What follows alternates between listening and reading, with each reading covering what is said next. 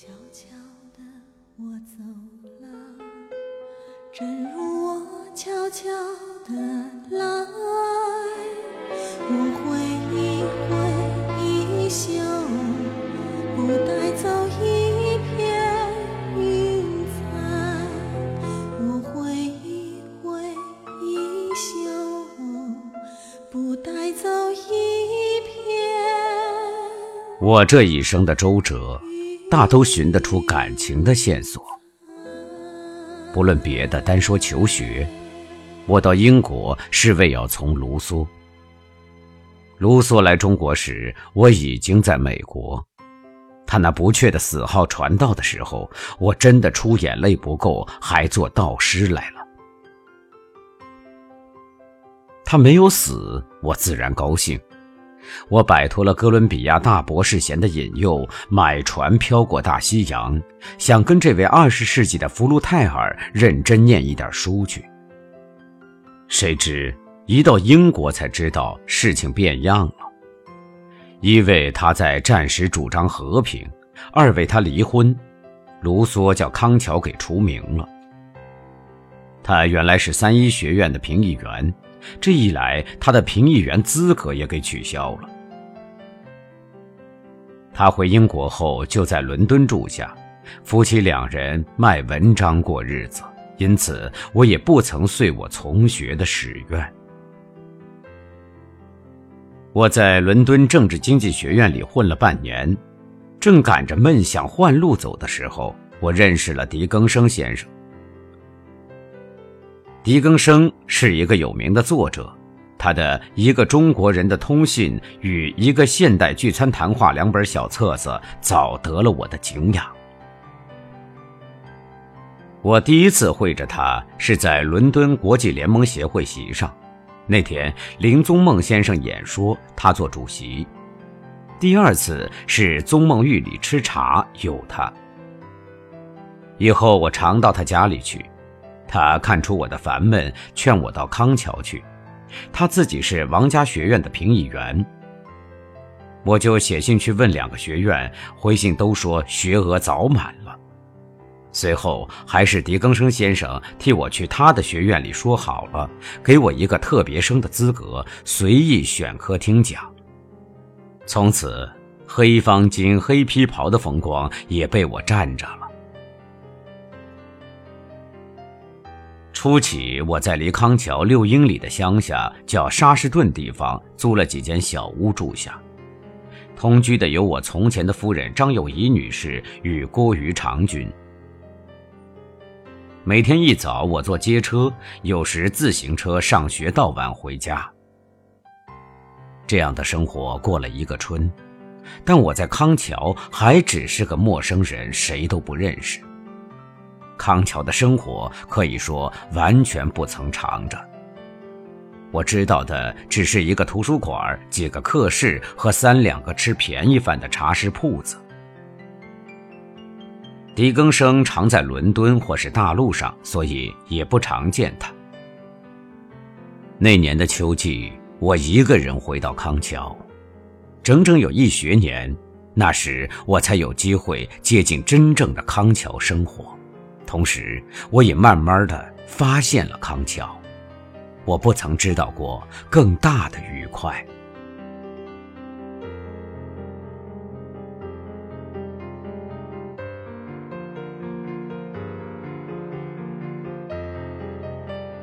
单独是一个耐寻味的现象，我有时想，它是任何发现的第一条件。你要发现你的朋友的真，你得有与他单独的机会；你要发现你自己的真，你得给自己一个单独的机会；你要发现一个地方，地方一样有灵性，你也得有单独玩的机会。我们这一辈子认真说，能认识几个人，能认识几个地方？我们都是太匆忙，太没有单独的机会。说实话，我连我的本乡都没有什么了解。康桥，我要算是有相当交情的，再次许只有新认识的肥冷翠了。啊，那些清晨，那些黄昏，我一个人发疑似的在康桥，绝对的单独。但一个人要写他最心爱的对象，不论是人是地，是多么使他为难的一个工作。你怕，你怕描坏了他，你怕说过分了恼了他，你怕说太谨慎了辜负了他。我现在想写康桥，也正是这样的心理。我不曾写，我就知道这回是写不好的，况且又是临时逼出来的事情。但我却不能不写，上期预告已经出去了。我想勉强分两节写，一是我所知道的康桥的天然景色，一是我所知道的康桥的学生生活。我今晚只能极简的写些，待以后有幸会时再补。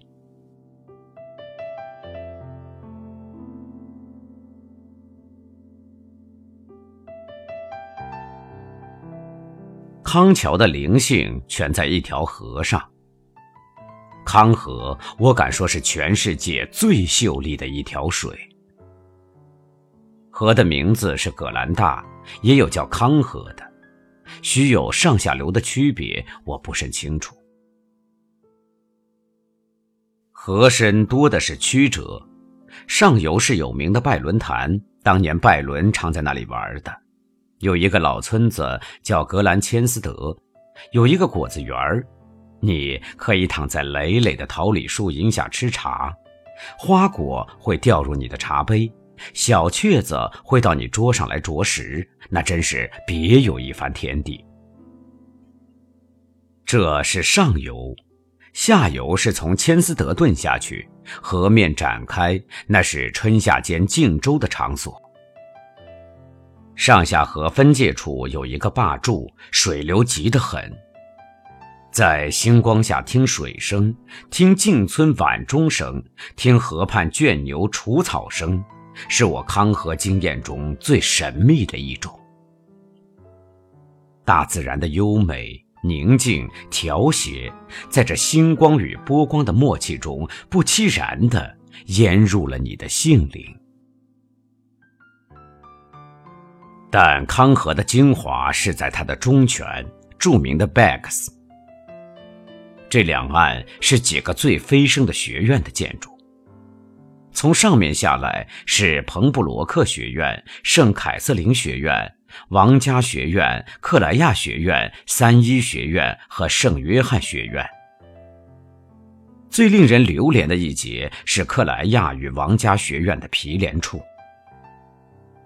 克莱亚的秀丽紧邻着王家教堂的宏伟，别的地方竟有更美、更庄严的建筑。例如，巴黎塞因河的罗浮宫一带，威尼斯的利阿尔多大桥的两岸，翡冷翠维基乌大桥的周遭。但康桥的 Bax 自有它的特长，这不容易用一二个状词来概括。他那脱尽尘埃气的一种清澈秀逸的意境，可说是超出了画图，而化生了音乐的神味。再没有比这一群建筑更调谐、更匀称的了。论画，可比的许只有科罗的田野；论音乐，可比的许只有肖班的夜曲。就这也不能给你依稀的印象，它给你的美简直是神灵性的一种。假如你站在王家学院桥边的那棵大橘树荫下眺望，右侧面隔着一大方浅草坪是我们的校友居。那年代并不早，但它的妩媚也是不可掩的。他那苍白的石壁上，春夏间满缀着艳色的蔷薇，在和风中摇头。更以左是那教堂。森林似的间隔，不可美的，永远直指着天空。更左是克莱亚，啊，那不可信的玲珑的方亭，谁说这不是圣克莱亚的化身？哪一块石上不闪耀着他当年圣洁的精神？在克莱亚的后背，隐约可辨的是康桥最皇贵、最骄纵的三一学院。他那临河的图书楼上坐镇着拜伦神采惊人的雕像。但这时，你的注意早已叫克莱亚的三环洞桥魔术似的摄住。你见过西湖白堤上的西泠断桥不是？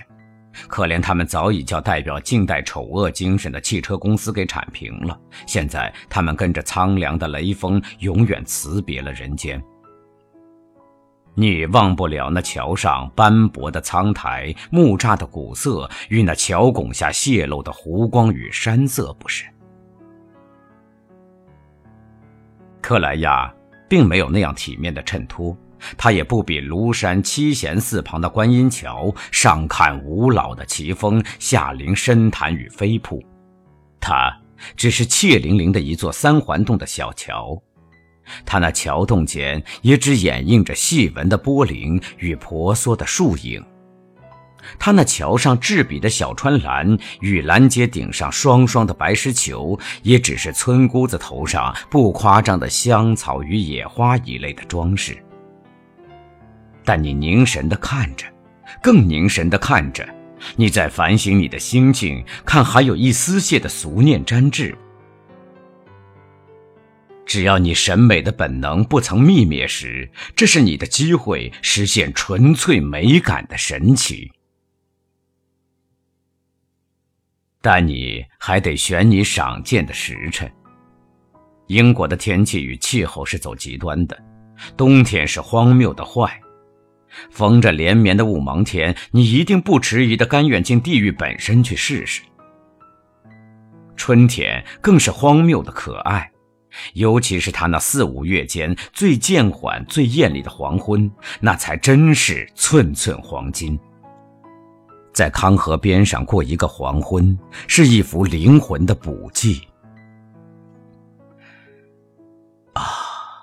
我那时甜蜜的单独，那时甜蜜的闲暇，一晚又一晚的，只见我出神似的倚在桥栏上，向西天凝望，看一回宁静的桥影，数一数罗甸的波纹，我已暖了石栏的青苔，青苔凉透了我的心坎儿。还有几句更笨重的，怎能仿佛那游丝时轻妙的情景？难忘七月的黄昏，远树宁静，像泼墨的山形衬出轻柔明色。密稠稠，七分鹅黄，三分橘绿，那妙意只可去秋梦边缘捕捉。轻轻的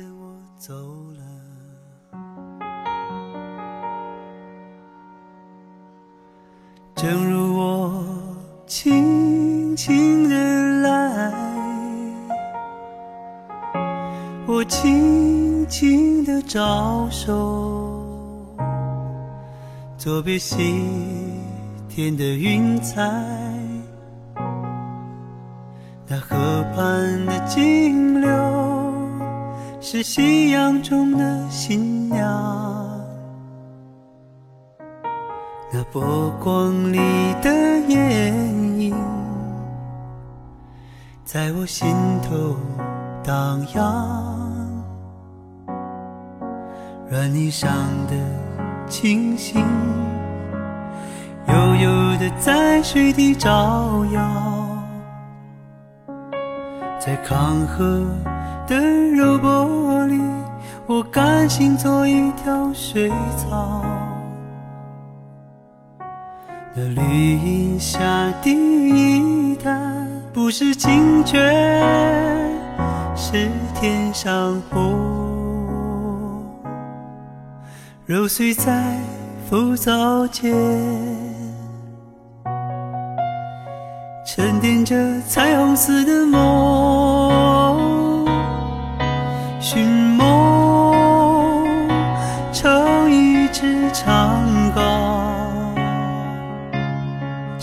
青草更青处满诉，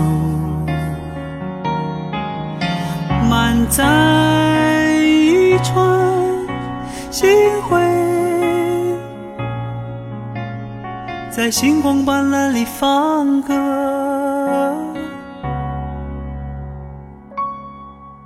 但我。不能放歌，悄悄是别离的笙箫。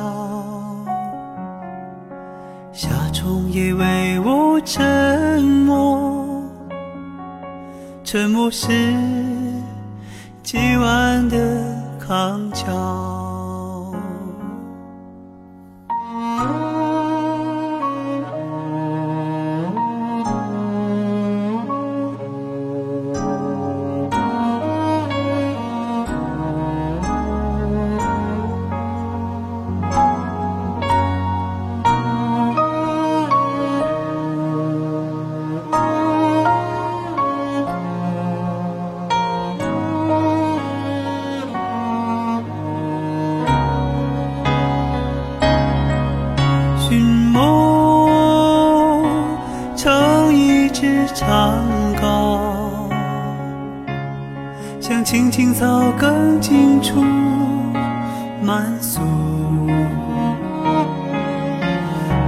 在一船星辉，在星光斑斓里放歌，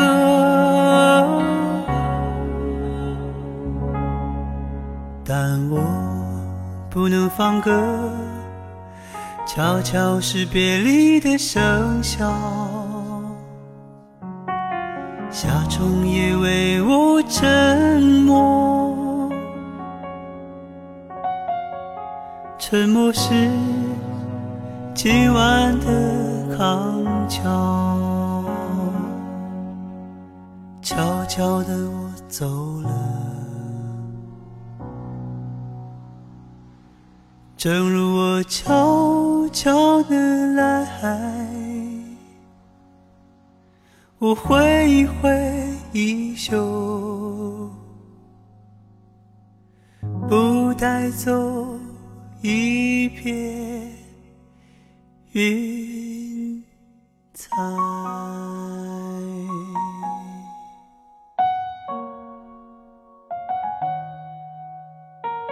这河身的两岸都是四季常青、最葱翠的草坪。从校友居的楼上望去，对岸草场上不论早晚，永远有十数匹黄牛与白马，静体没在滋蔓的草丛中，从容的在咀嚼。星星的黄花在风中动荡，应和着他们伟宗的扫拂。桥的两端。有斜倚的垂柳与菊荫护住，水是彻底的清澄，深不足四尺，匀匀的长着长条的水草。这岸边的草坪又是我的爱宠。在清朝，在傍晚，我常去这天然的枝景上坐地，有时读书，有时看水，有时仰卧着看天空的行云。有时反扑着搂抱大地的温软，但河上的风流还不止两岸的秀丽，你得买船去玩。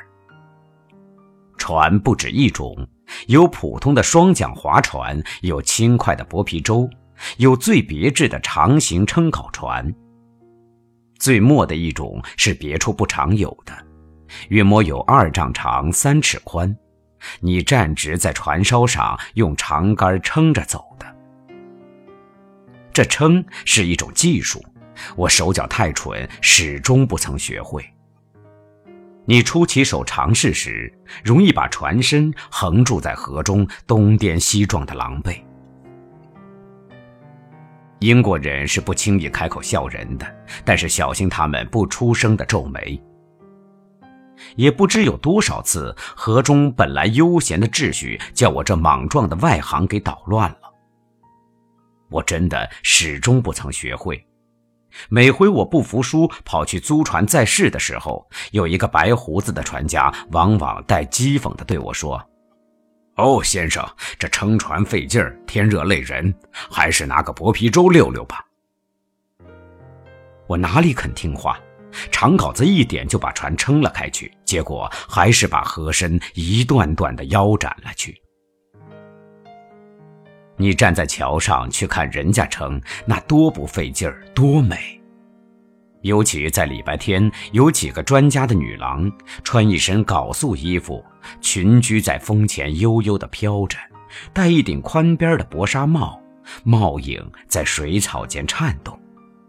你看他们出桥洞时的姿态，捻起一根竟像没有分量的长杆，只轻轻的、不经心的往波心里一点。身子微微的一蹲，这船身便“啵”的转出了脚影，翠条鱼似的向前滑了去。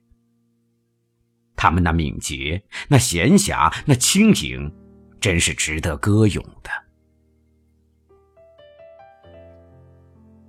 在初夏阳光渐暖时，你去买一只小船，划去桥边荫下，躺着念你的书，或是做你的梦。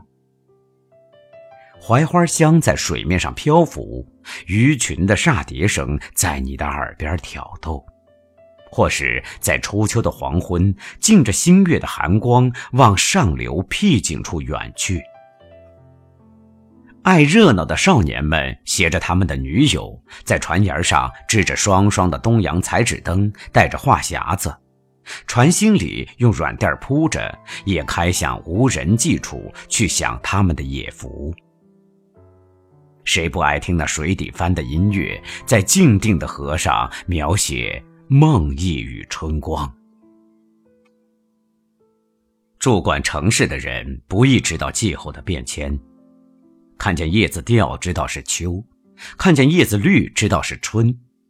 天冷了装炉子，天热了拆炉子，脱下棉袍换上夹袍，脱下夹袍穿上单袍，不过如此罢了。天上星斗的消息，地下泥土里的消息，空中风吹的消息，都不关我们的事。忙着呢，这样那样事情多着，谁耐烦管星星的转移、花草的消长、风云的变换呢？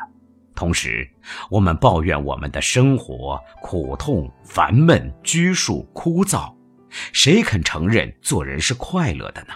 谁不多少间咒诅人生呢？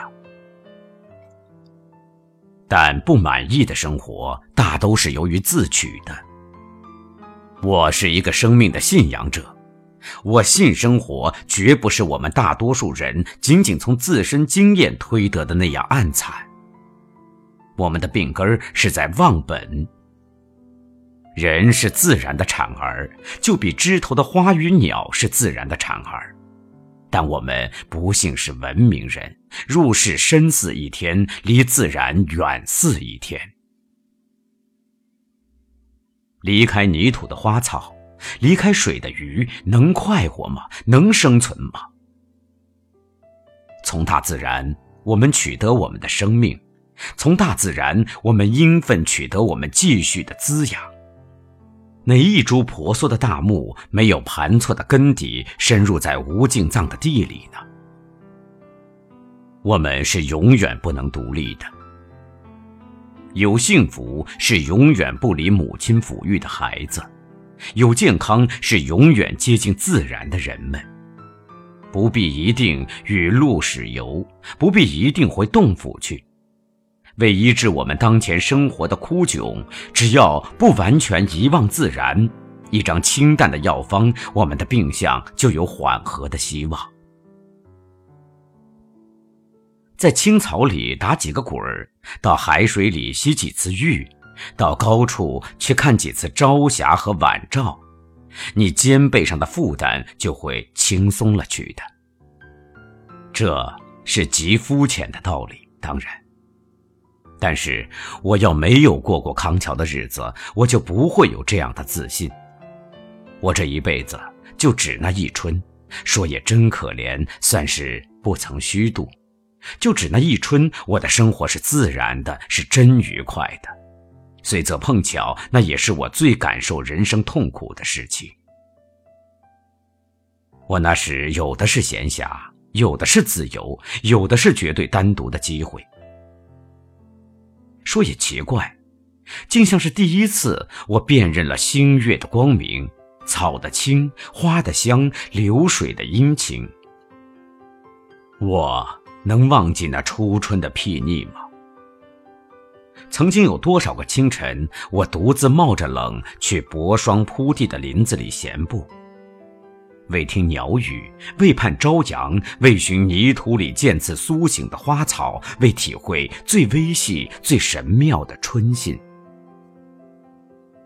啊，那是新来的画眉在那边雕不尽的青枝上，是它的心声。啊。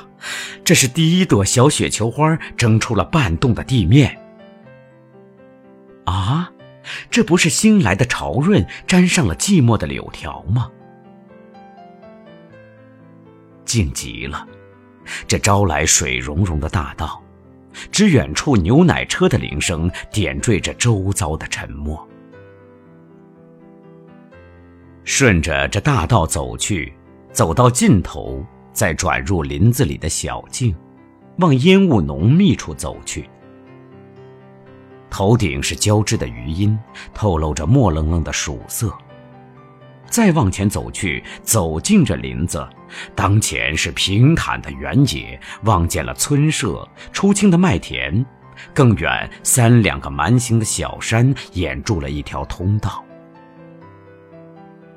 天边是雾茫茫的。尖尖的黑影是进村的教寺。听，那小钟和缓的清音。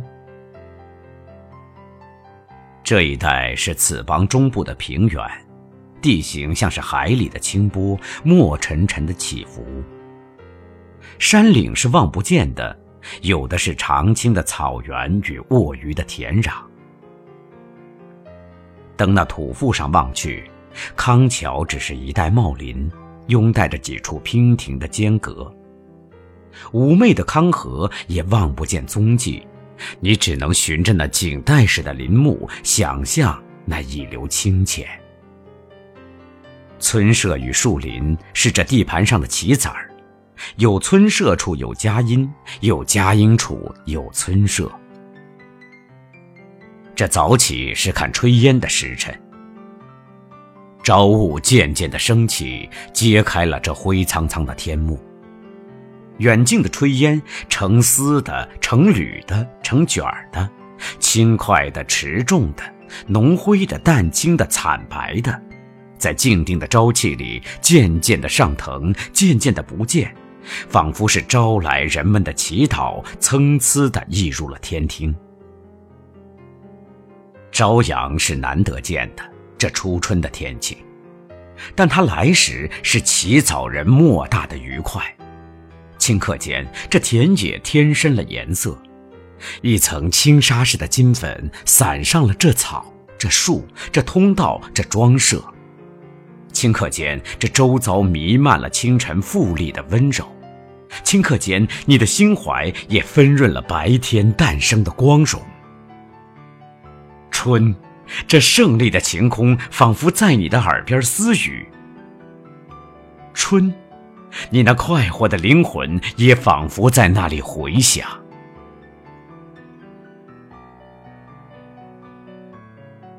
伺候着河上的风光，这春来一天有一天的消息。关心石上的苔痕，关心稗草里的花鲜，关心这水流的缓急。关心水草的滋长，关心天上的云霞，关心新来的鸟语。怯凌凌的小雪球是探春性的小史，铃兰与香草是欢喜的出生。窈窕的莲心，玲珑的石水仙，爱热闹的克罗克斯，耐辛苦的蒲公英与雏菊。这时候，春光已是烂漫在人间，更不需殷勤问讯。瑰丽的春放，这是你野游的时期。可爱的路正，这里不比中国哪一处不是坦荡荡的大道？徒步是一个愉快，但骑自转车是一个更大的愉快。在康桥，骑车是普遍的技术，妇人、稚子、老翁一致享受这双轮舞的快乐。任你选一个方向，任你上一条通道，顺着这带草味的和风放轮远去。保管你这半天的逍遥，是你性灵的补剂。这道上有的是青樱与梅草，随地都可以供你休憩。你如爱花儿，这里多的是锦绣似的草原；你如爱鸟，这里多的是巧转的鸣琴；你如爱儿童，这乡间到处是可亲的稚子。你如爱人情，这里多的是不嫌远客的乡人。你到处可以挂单借宿，有烙姜与嫩薯供你饱餐，有夺目的果鲜滋你肠心。你如爱酒，这乡间每望都为你出有上好的新酿。黑皮如太浓，苹果酒、姜酒都是供你解渴润肺的。带一卷书。走十里路，选一块清净地，看天、听鸟、读书。倦了时，合身在草绵绵处寻梦去。你能想象更是情、更是性的消遣吗？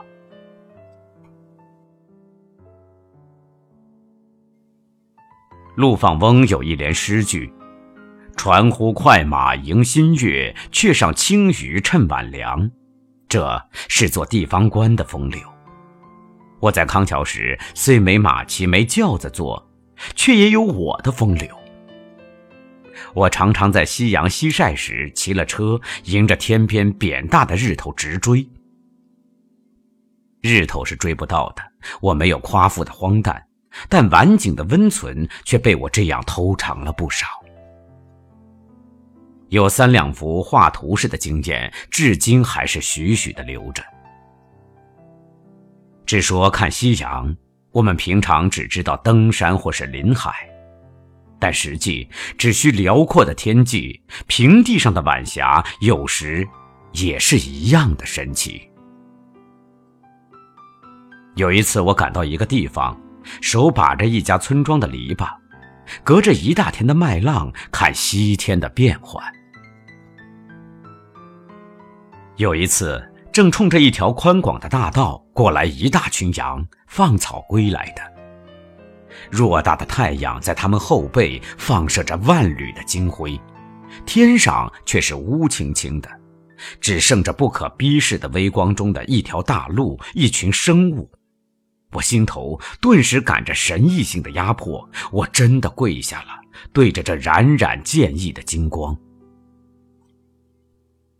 再有一次是更不可望的奇景，那是临着一大片望不到头的草原，满开着艳红的罂粟，在青草里亭亭像万盏的金灯。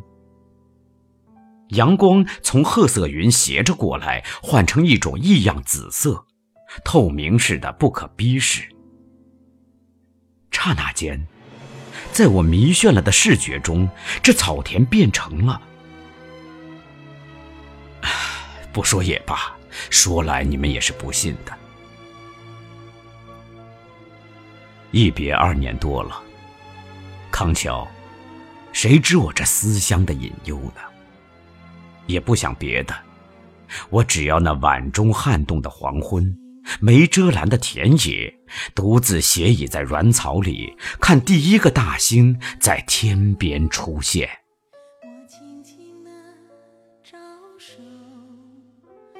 别西天的云彩那河畔的清流是夕阳